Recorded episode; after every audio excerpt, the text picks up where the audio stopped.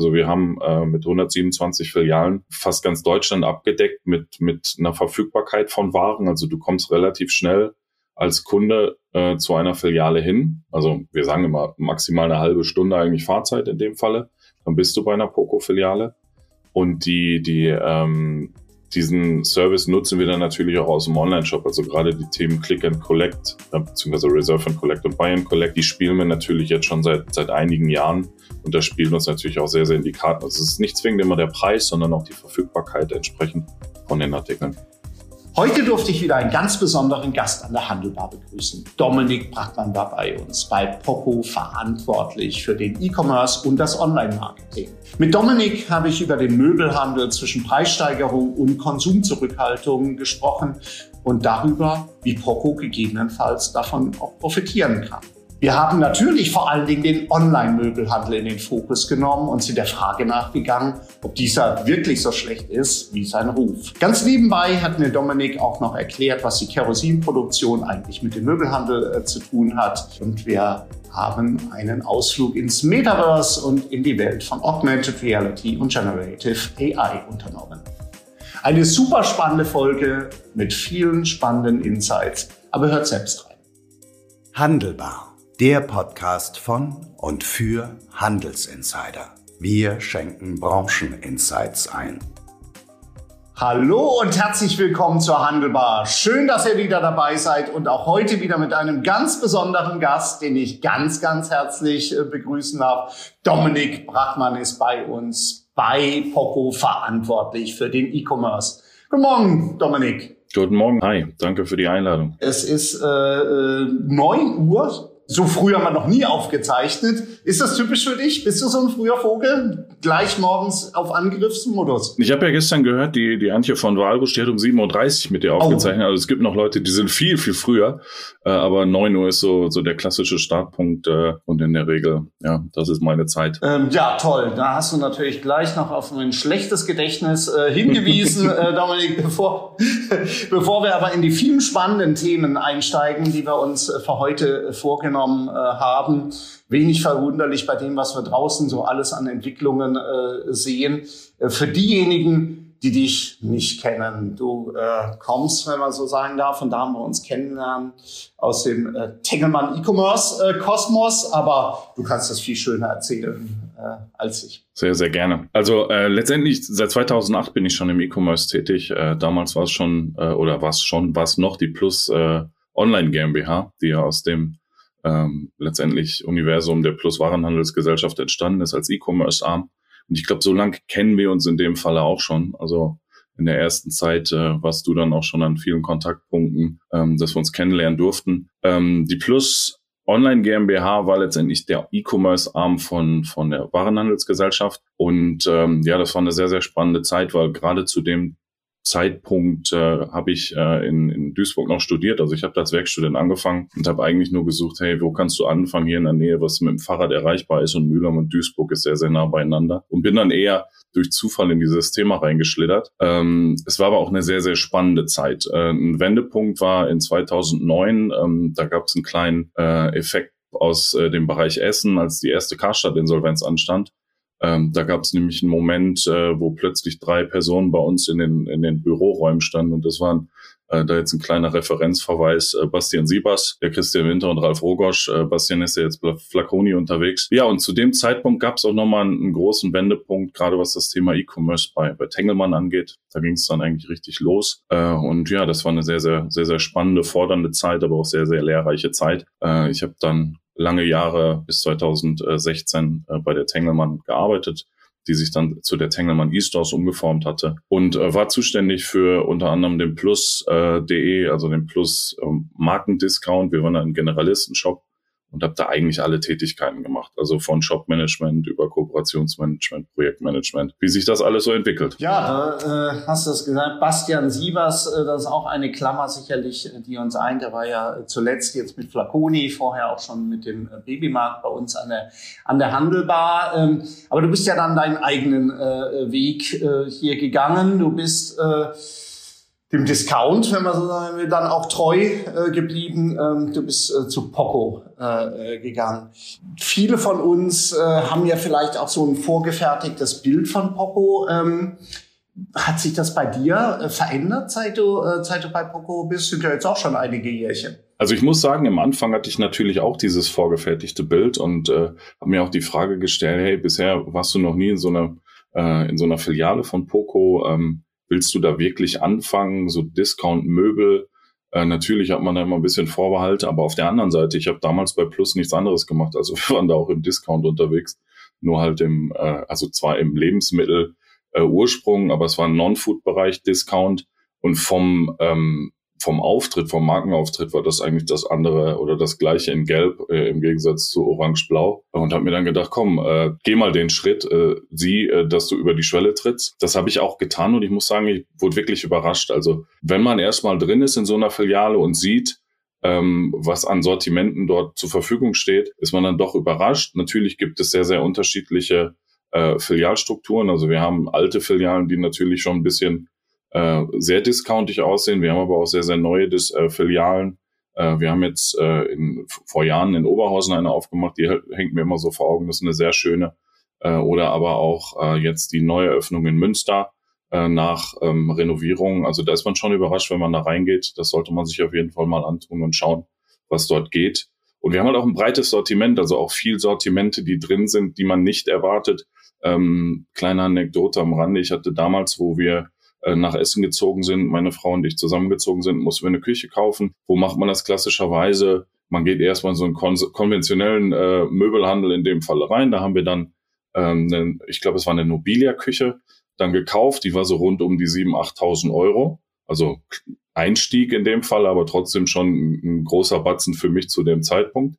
Äh, und als ich dann bei Poco angefangen habe, habe ich mir mal den Spaß erlaubt und genau die Produktzusammenstellung, wie wir sie eigentlich bei dem Möbelhändler zusammen haben stellen lassen, äh, dann unserem Kücheneinkäufer gegeben und siehe da, wir konnten 20, 30 Prozent hätten wir es günstiger anbieten können. Vielleicht habe ich schlecht verhandelt damals, aber ähm, ja, insgesamt war es dann doch, äh, also man ist schon überrascht, was wir da für Sortimente haben. Ja, am eigenen Leib dann das Erfolgskonzept, auch das Discount äh, hier dann auch erlebt. Genau. Äh, äh, das äh, treibt ja das Geschäftsmodell, denke ich, voran.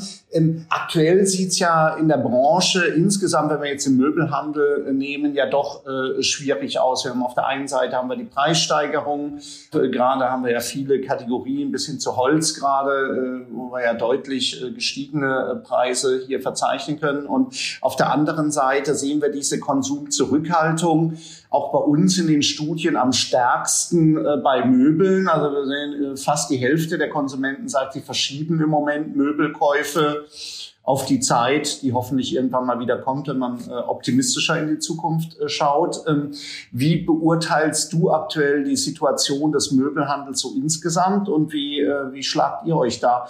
Gegebenenfalls könnt ihr ja auch, sagen wir mal, davon profitieren, dass die, die Mitte auch in, zumindest in anderen Kategorien ja durchaus ausdünnt und die Leute entweder ins Luxussegment gehen, wo sie es leisten können, oder dann wirklich ins Einstiegssegment. Ja, also die Branche ist auf jeden Fall durchwachsen. Ähm, das, das muss gesagt sein. Äh, und wir, wir schlittern ja eigentlich von einer Krisensituation in die nächste. Also ich will jetzt nicht auf Corona zurück, weil irgendwie liegt das schon wieder gefühlt zwei Jahre zurück und da, also allein daran erinnern möchte ich mich nicht, aber ähm, also alleine daraus sind viele Themen entstanden, sei es äh, die Logistikkrise, also die, die Zuführung von Waren aus Asien hat sich natürlich massiv verteuert durch die Steigerung der Containerpreise.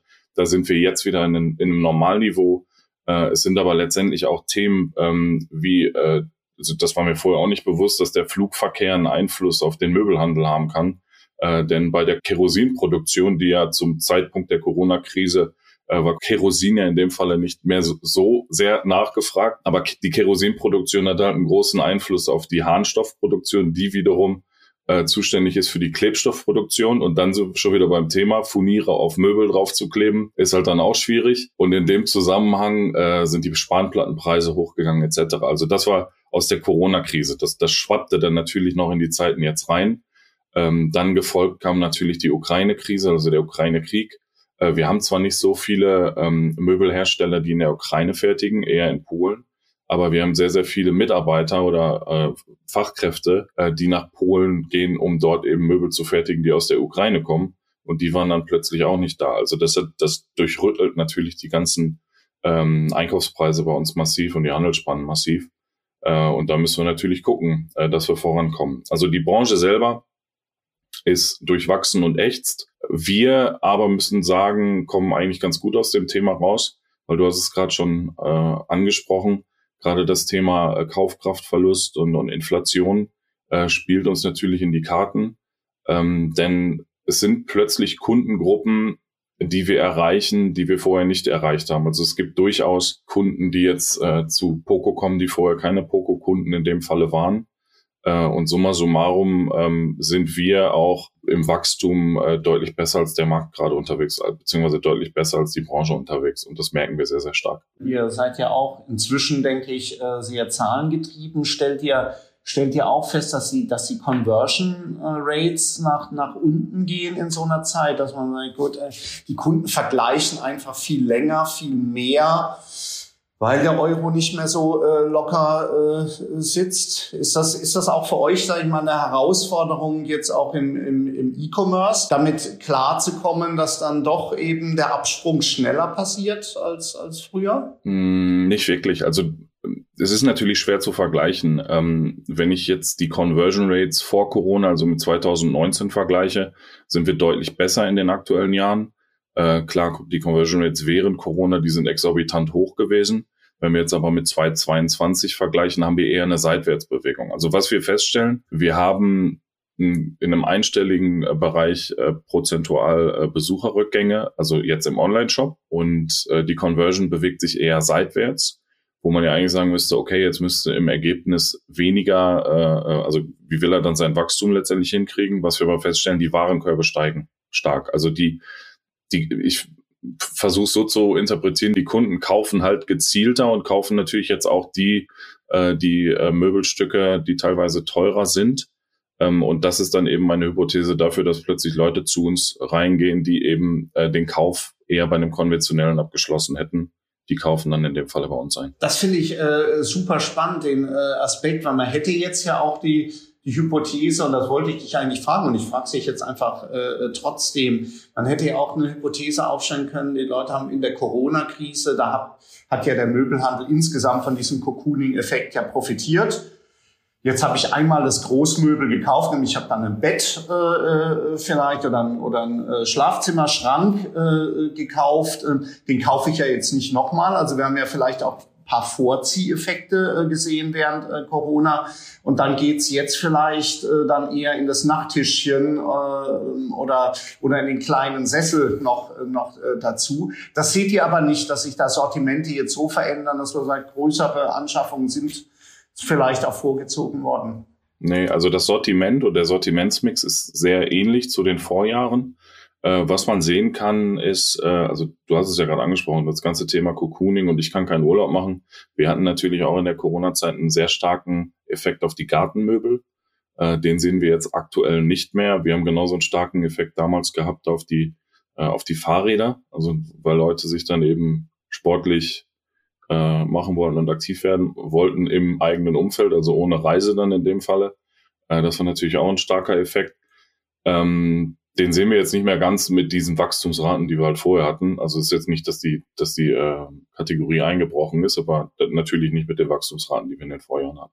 Und äh, wenn wir, äh, wenn wir dann mal schauen, im Moment schlägt ja der Preis doch sehr, sehr viel, um nicht äh, um nicht zu sagen alles in manchen, in manchen Fällen. Ähm, Du hast es gesagt, das spielt euch ja ein Stück weit jetzt auch mit dem Discount-Konzept ähm, in, die, in die Karten. Aber was heißt es jetzt für dich dann auch als, als E-Commerce-Verantwortlicher? Musst du da jetzt einmal den, den, den Shop dann auch daraufhin nochmal trimmen, optimieren, äh, Preise anders darstellen oder vielleicht auch gerade nicht, äh, zusätzliche Informationen zur Verfügung äh, stellen? Oder sagst du, nee, das ist ja super, äh, eigentlich kann ich das ja so nehmen, wie wir es vorher hatten. Wir waren ja schon immer auf Preis getrimmt und dann passt das für uns. Das ist eher der zweite, ähm, äh, dein, dein zweiter Aspekt, den du genannt hast. Also wir sind ja eh schon immer günstig. Und was man auch sagen muss, wir sind mit dem E-Com-Bereich äh, auf Preisparität mit dem stationären Bereich. Also der Kunde soll im besten Falle wirklich keinen Bruch erleben, dass er jetzt aus dem, äh, aus dem Online-Shop in die Filiale geht und dort plötzlich teurere oder günstigere Preise sieht.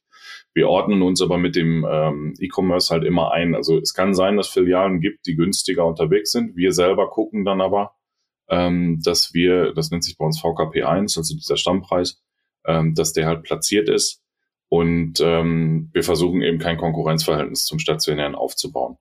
Ähm, natürlich sind auch die Kunden also preisgetrieben bei uns, ne? aber das ist in, in gewisser Form nicht alles. Was man definitiv ähm, noch sagen muss, wir, wir sind natürlich mit unserer Filialstruktur, also wir haben äh, mit 127 Filialen fast ganz Deutschland abgedeckt mit, mit einer Verfügbarkeit von Waren. Also du kommst relativ schnell als Kunde äh, zu einer Filiale hin. Also wir sagen immer maximal eine halbe Stunde eigentlich Fahrzeit in dem Falle. Dann bist du bei einer Poco-Filiale.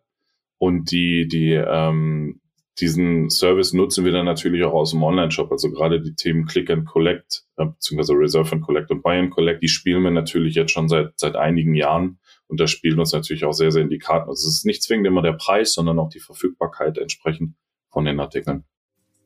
Werbung. Hi, ich bin Anne vom ECC Köln. Kennst du eigentlich schon den ECC Club?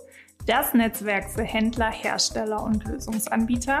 Über 360 Mitglieder sind bereits Teil unserer Community, unter anderem auch der Gast unserer heutigen Folge. Als Mitglied unseres ECC Club hast du die einzigartige Möglichkeit, dich mit dem Who is Who der Handelswelt auf unseren zahlreichen Community-Events auszutauschen. Außerdem bekommst du kostenfreie Einblicke in unsere über 100 Studien, sodass du immer top informiert bleibst. Das sowie viele weitere Vorteile möchtest du nicht verpassen? Dann folge dem Link in den Show Notes, um Teil der einzigartigsten und familiärsten Community in der Handelsbranche zu werden. Wir freuen uns auf dich. Das ist nochmal ein spannendes Thema mit, mit, äh, mit Click and Collect und Click and Reserve. Treibt ihr das auch ähm, aktiv voran? Das ist ja durchaus auch für Möbelhändler eine Chance, äh, hier vielleicht noch Zusatzgeschäft dann in der Filiale äh, zu kriegen. Man könnte das dann, haben wir ja im Textilbereich, auch einfach triggern über, über die Zustellkosten, Versandkosten. Macht ihr das, dass ihr, dass ihr sagt, bewusst eigentlich dem Kunden diese Option schmackhaft zu machen, damit, damit da auch Geschäft vor Ort entsteht. Du hast das Thema Konkurrenz, vielleicht können wir da auch gleich nochmal äh, kurz drauf eingehen. Äh, Konkurrenz äh, ja erwähnt, das trägt ja auch dazu bei, dass dann die Filialen vor Ort euch weniger als Konkurrenz sehen, denn als äh, Verstärkung. Ja, also du hast natürlich im Anfang der Zeit, wo ich bei Poco angefangen habe, wurde der E-Commerce-Bereich natürlich sehr, sehr stark als äh, die Bösen, die, die uns die Umsätze halt weggreifen, gesehen. Ne? Also diesen Kannibalisierungseffekt. Der ist auch jetzt noch nicht komplett aus den Köpfen raus. Natürlich hat Corona gezeigt, hey, wenn wir die nicht gehabt hätten, dann wäre es aber auch echt äh, kritisch geworden. Ähm, wir haben das Thema natürlich sehr, sehr stark gespielt, den, die Kunden eben über Click-and-Collect-Kanäle in die Filiale zu bringen. Da gab es ja diverse Modelle.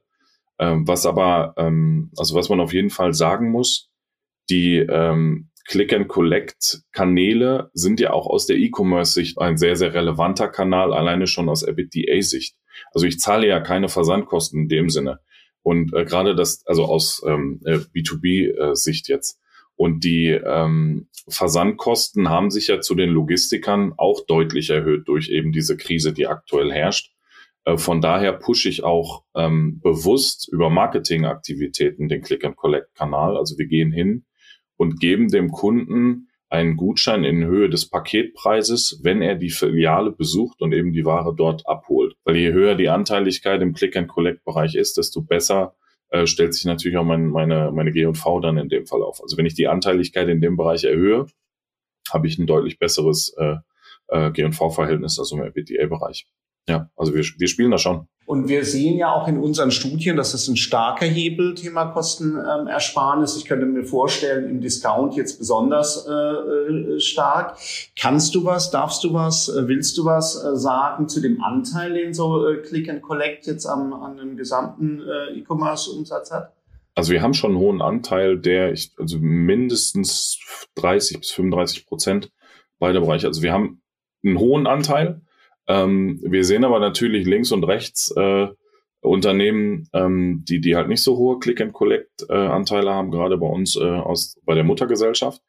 Ähm, ich sehe das aber, dass es mit eben einer hohen, also mit der hohen Anteiligkeit von Poco-Filialen, dass damit natürlich auch die äh, potenzielle Anteiligkeit im Click-and-Collect-Bereich äh, steigt. Also wenn du nur alle 150 Kilometer eine Filiale hast, das ist rein logisch, dann, dann wird dein äh, Click-and-Collect-Anteil geringer sein als bei äh, einem äh, Player, der halt 127 Filialen hat. Ja, super, äh, äh, super spannend. Das sehen wir ja nicht nur bei euch in der Branche, sondern in vielen Kategorien. Ich hatte ja auch den Sebastian äh, Rehme hier von Obi äh, im, im Podcast, haben wir auch über sehr hohe Click-and-Collect-Anteile äh, gesprochen. Es ist ganz offensichtlich nicht immer das Schlechteste aus zwei Welten, wie es mancher Experte von der Seitenlinie hier sieht, sondern äh, bedient äh, über Kosten und Verfügbarkeit dann doch eben äh, den Kunden mit, mit äh, guten äh, Mehrwerten, wenn man es eben richtig macht. Und da würde auch meine Frage hingehen. Ich stelle mir das schon sehr herausfordernd äh, vor, jetzt auch für dich,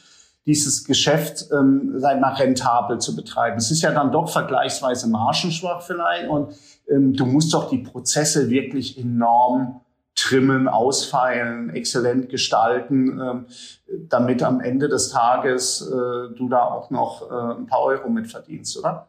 Ja, definitiv. Also ähm, ich bin ja nicht nur für den E-Commerce-Bereich zuständig, ich bin ja auch fürs Online-Marketing zuständig.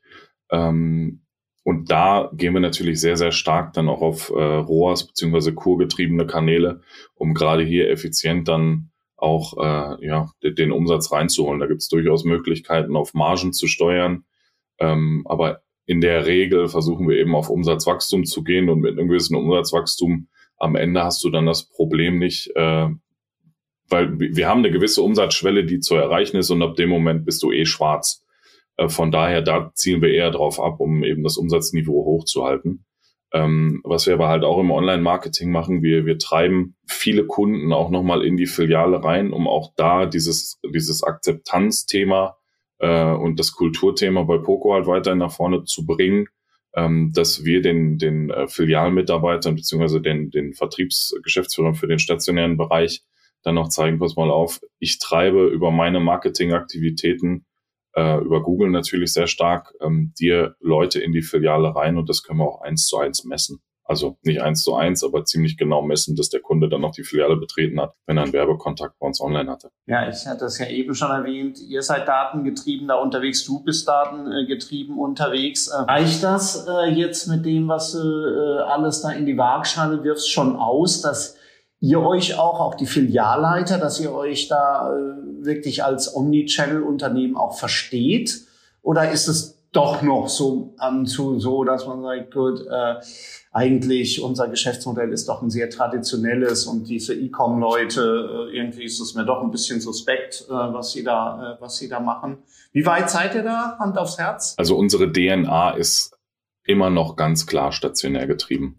Ähm, aber ich sehe es halt so ein bisschen, steter Tropfen hüllt den Stein und äh, genauso ähm, das Thema Akzeptanz und viele Gespräche äh, und eben auch diese beispielhafte Form, die ich gerade halt genannt habe. Ähm, weil natürlich hat man äh, mit dem mit den Besucheranzahlen zu kämpfen, äh, nicht nur im Möbelhandel, sondern generell. Also schaut dir die Einkaufsstraßen an, äh, da, da ist der Besucherrückgang zu sehen.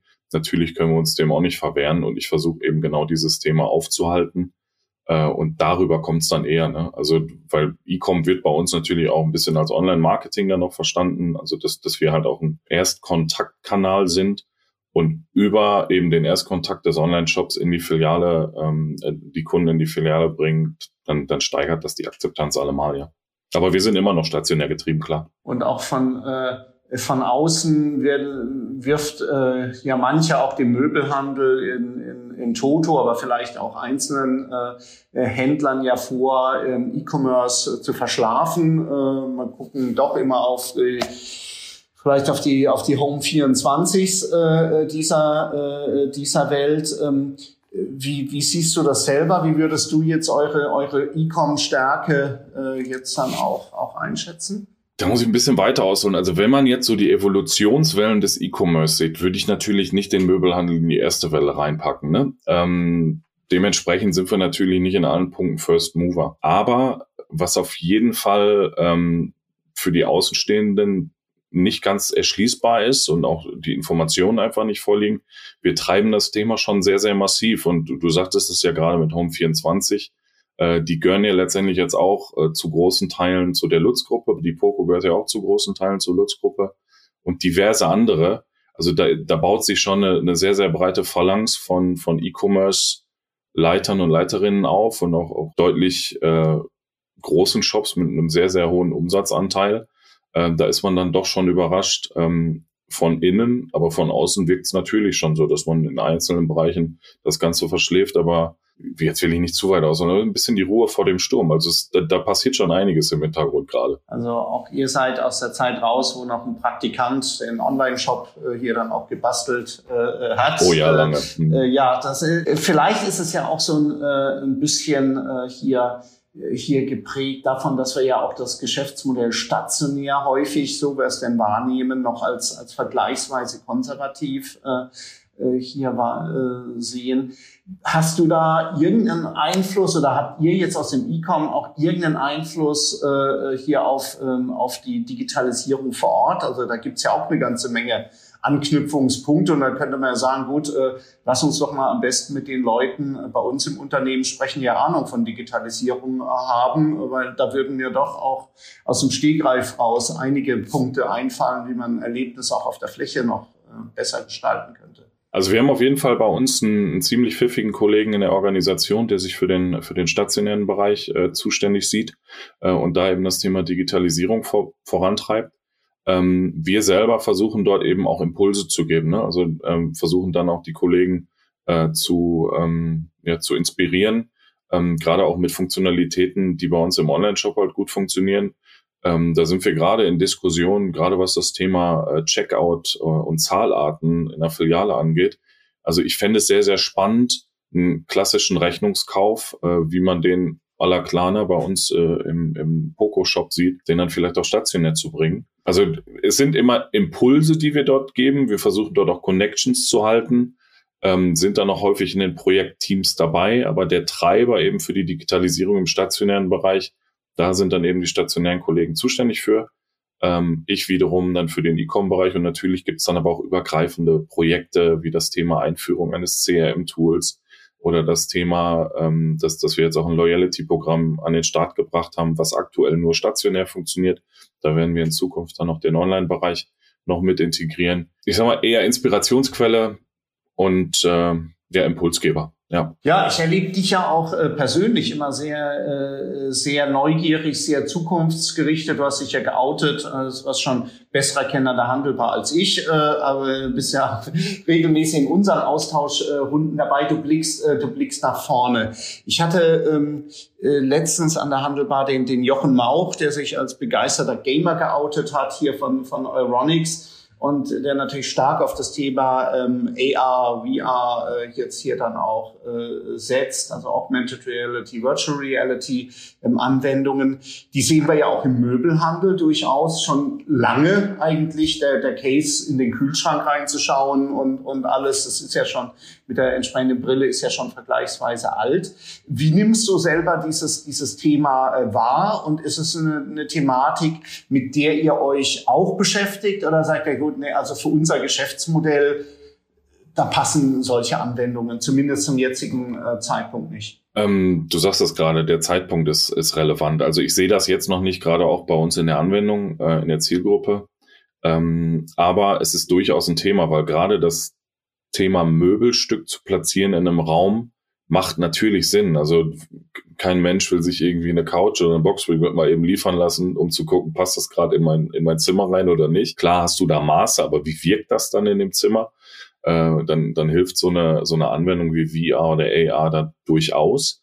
Ähm, ich glaube aber, also wir, wir werden wir beachten das Thema und wir beobachten das Thema auch. Ich sehe die Ansätze immer noch so ein bisschen als Marketing-Gimmick, so im Sinne von, schau mal, was wir haben. Ähm, ich glaube aber zum aktuellen Zeitpunkt ist es für unsere Kunden noch nicht relevant. Das ist das eine. Und das andere, was noch dazu kommt, ähm, die Produktdaten, die uns in dem Falle vorliegen. Also ich bin ja froh, wenn ich schon sehr, sehr viele Bilder von der Industrie in dem Falle bekomme. Ähm, Aber in der Regel hast du halt diese Daten noch nicht von der Industrie, also von den Herstellern in dem Falle vorliegen, um das ganze Thema dann durchzuführen. Und bei unserem Sortimentsvolumen, äh, was wir haben, also wir haben 30.000 Artikel bei uns im Online-Shop. Natürlich willst du nicht jeden VR oder AR kompatibel dann machen. Ähm, dann brauchst du die Information von den Herstellern.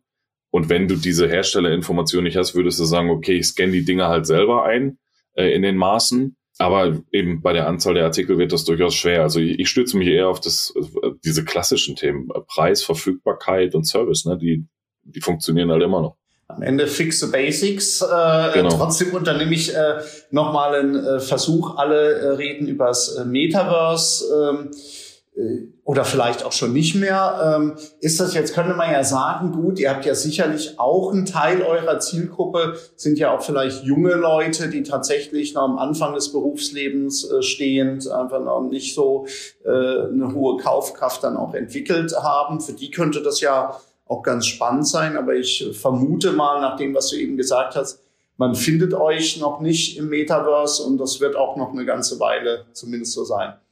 Also ich finde es halt ganz schön, dass eben so Wellen immer wieder kommen. Ich verstehe das Metaverse immer noch irgendwie als Second Life 2.0 und äh, lustigerweise in 2008 war, äh, wo ich angefangen habe, war das Thema Second Life ein Riesenthema. Ich weiß nicht, was da jetzt noch abgeht. Ich glaube, es existiert irgendwie immer noch, aber ob das jetzt Dating-Plattform oder, oder was auch immer ist, ich weiß es nicht. Ähm, ich schließe das Thema nicht aus, aber das ist für mich in der Prio ziemlich, ziemlich weit, weit hinten. Ähm, und ich bin auch mal gespannt, ob sich das halt durchsetzt. Natürlich die Prognosen, was da für, für Umsatzvolumina jetzt schon laufen und die Prognosen, die da in Zukunft laufen, ähm, das ist natürlich beachtlich. Ähm, ich sehe es aber eher so im, im Umfeld der virtuellen Darstellbarkeit. Und für Möbel würde ich da auch eher einen, einen Markenhersteller sehen wie Vitra oder ähnliches, wo sich dann die, die ähm, Metaverse-Teilnehmer sich dann ihr äh, digitales Gimmick dann halt fürs Metaverse kaufen können. Ob wir irgendwann mal mit einer Filiale dort verfügbar sein werden, weiß ich nicht. Also wir sind auch weiterhin in der Filialexpansion wirklich dann mit, mit richtig physischen Stores und das, das wird auch noch weitergehen.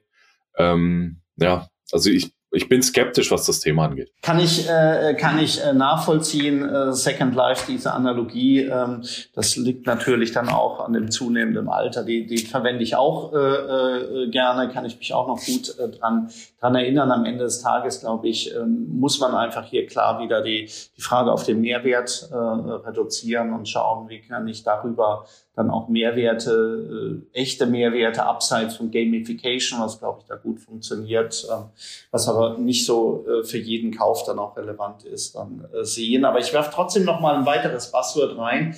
Äh, inzwischen ist es ja so, auf keiner Konferenz äh, ist nicht nach äh, spätestens drei Minuten äh, das Schlagwort ChatGPT, Generative AI, äh, gefallen. Ähm, da könnte ich mir ja vorstellen, für jemanden, der ja auch sehr stark aus der Datensicht auf Themen draufschaut, da ist natürlich schon Musik drin, ja. oder? Das ist sicherlich eine Thematik, mit der ihr euch ja auch intensiv beschäftigt. Also das ist durchaus ein relevantes Thema. Ähm, gerade was das, also ich habe es ja gerade schon angesprochen, ne, das Thema Content, äh, äh, Produkttextbeschreibung, Produktlangtexte, diese zu schreiben, da gehen wir natürlich sehr stark jetzt auf Agenturen zu, die uns das dann wirklich schreiben ähm, weil einfach nur Produktdatenblätter von den Lieferanten zu kopieren, dann, dann bist du halt austauschbar, ne? gerade was das Thema ähm, äh, Duplicate Content angeht. Ähm, und natürlich prüfen wir da jetzt gerade sehr, sehr stark, können wir nicht einfach auch Werbetexte, Produkttexte eben in diese ähm, äh, la ChatGPT, also in diese KI-basierten äh, Textmodelle reinpacken und äh, dass uns eben die Informationen dort dann rausgespielt werden. Also das auf der einen Ebene. Ich selber persönlich ähm, gehe auch immer mehr dazu über, äh, ChatGPT zu nutzen. Also ähm, sei es sich mal eben kurz eine, einen Text oder eine Zusammenfassung von einem Buch geben zu lassen, wo ich nicht unbedingt will, äh, also wo ich merke, okay, das, das Ding wird gerade sehr, sehr stark gesucht, gerade so im Fachliteraturumfeld und dann äh, schreib mir mal bitte die, äh, die Key Points äh, dieses Buches zusammen und das Ding knallt halt innerhalb von Sekunden dir mal die, die Key Facts daraus. Ist schon äh, sehr, sehr gut, muss man natürlich äh, mit, mit Kritik dann auch betrachten, ob dann auch wirklich das, was ausgespielt wird, dann immer der Sache entspricht. Also du hattest es, glaube ich, bei euch auf der Bean Site erzählt. Also die Gründung war mit der IHK Köln äh, vom, vom ECC. da muss, muss, man, genau. muss man natürlich dann darauf achten, was für Informationen daraus sprudeln. Ja. ja. Bleibt äh, da spannend, aber sicherlich eine Thematik, die uns beide dann auch noch intensiv begleiten äh, wird. Äh, äh, nicht nur die nächsten äh, wenigen Jahre, aber wir müssen auf die nächsten wenigen Jahre jetzt dann auch einbiegen, äh, weil wir sind leider schon auf der, auf der äh, Zielgeraden. Wenn wir äh, versuchen, mal fünf Jahre vorweg äh, zu schauen, äh, zumindest dir traue ich das äh, zu, ähm, was glaubst du, welche Relevanz wird dann äh, der, der Online-Kanal, fangen wir vielleicht damit ähm, an, welche Relevanz wird der Online-Kanal dann ähm, im Möbelbereich so generell in Deutschland haben? Also als ich 2016 angefangen habe, jetzt nur aus der Poco-Brille betrachtet, waren wir noch in einem einstelligen beziehungsweise 0,1-stelligen äh, Anteiligkeitsbereich, was den, den Anteil E-Com-Umsatz zu stationär angeht. Wir sind jetzt in einem deutlich zweistelligen Bereich. Äh, zwar auch nur mit einer Eins davor, aber ähm, schon, schon sehr, sehr gut. Und die sechs Jahre selber fortgeschrieben, die Wachstumsraten, die kannst du dir ja dann, dann in dem Falle ausrechnen. Ähm, ich sehe es für die nächsten ein bis zwei Jahre ein bisschen skeptisch, wie sich der, der Möbelhandel äh, entwickelt, beziehungsweise der E-Commerce-Bereich äh, generell entwickelt. Also die Prognosen, die da jetzt aufgezeigt werden, sind ja eher eine Seitwärtsbewegung. Ich gehe auch davon aus, dass wir in dem nächsten Jahr äh, ähnliche Rahmenbedingungen wie jetzt in diesem Jahr auch haben. Ähm, Nichtsdestotrotz bin ich sehr, sehr zuversichtlich, dass wir genau diese Steigerungsraten, diese 10 bis 15 Prozent year on year, dass wir die weiter fortschreiben und dann die Anteiligkeit ganz mathematisch äh, eine deutlich höhere Relevanz haben. Also wir werden jetzt nicht halb halb dann die Anteiligkeit haben, aber wir werden in die Richtung gehen, ja. Ja. Und äh, wenn wir äh, wenn wir uns dann Flächenkonzepte äh, hier anschauen, erwartest du dann, dass sie dann quasi im im, äh, im gleichen Ausmaß äh, sich äh, verändern. Also sprich, werden wir, werden wir tatsächlich schon in, in fünf Jahren weniger äh, stationären äh, Möbelhandel haben oder vielleicht auch kleinere Konzepte, dass man sich dann äh, überlegt, wie, wie verknüpfe ich die vielleicht noch besser mit dem, mit dem, mit dem Online-Shop. Also wird es auch wirklich eine, eine grundlegende Weiterentwicklung hin zu einem echten Omnichannel äh, hier dann auch geben? Das ist schwer zu sagen. Also du hast ja immer wieder das Thema Showrooms äh, in, in ähm, ganz normale Ladenstraßen reinzupacken. Ähm, das Thema fährt Home24 natürlich sehr stark mit kleineren Showrooms. Ähm, die ganzen riesen ähm, Möbelhäuser, die haben aber natürlich auch noch ihre Daseinsberechtigung. Ich stelle, tue mich ein bisschen schwer, ähm, da jetzt eine Prognose zu geben. Also ich, ich gehe davon aus, dass wir weiterhin äh, diese, diese Anzahl von Filialen weiterhin haben. Also wir wachsen auch ein bis zwei, drei Filialen pro Jahr.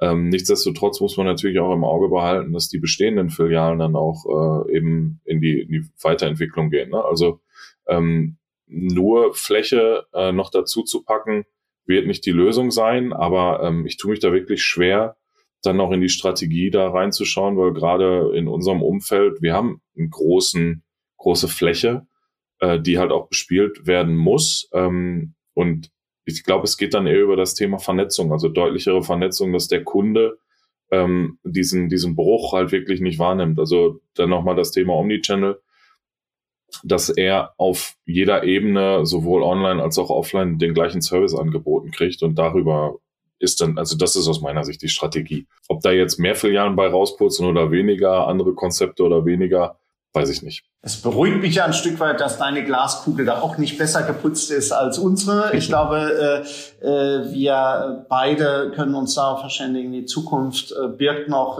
die eine oder andere Herausforderung, nicht nur für euch, nicht nur für den Möbelhandel, sondern generell für den Einzelhandel. Und Digitalisierung ist nicht alles, aber ich glaube, ohne Digitalisierung ist mehr oder minder dann auch alles nichts. Genau. Und ich glaube, das konsequente Vorantreiben der Themen, die du, die du da verantwortest, wird sicherlich ein, ein großer Erfolgsfaktor jetzt dann auch für Poco sein. Genau. An dieser Stelle müssen wir leider schon wieder Danke sagen und das mache ich jetzt in dem Fall auch. Äh, Dominik, vielen, vielen Dank für die tollen Insights, äh, für die offenen äh, Worte, die du hier gefunden hast, für den spannenden Blick nach hinten, aber vor allen Dingen auch nach vorne. Dankeschön für deine Zeit, Dominik, in diesen turbulenten Zeiten. Danke dir. Das war die heutige Handelbar mit Dominik Brandmann. Der Poco nicht nur als E-Commerce, sondern auch als Online-Marketing-Verantwortlicher ins digitale Zeitalter führt. Mit viel Erfahrung, aber vor allem einen klaren Blick nach vorne. Und auch in 14 Tagen begrüßen wir an dieser Stelle wieder einen spannenden Gast.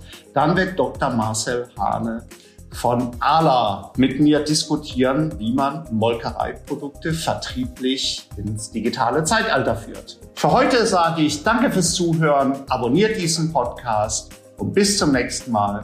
Bleibt gesund, erfolgreich und zuversichtlich. Tschüss aus Köln.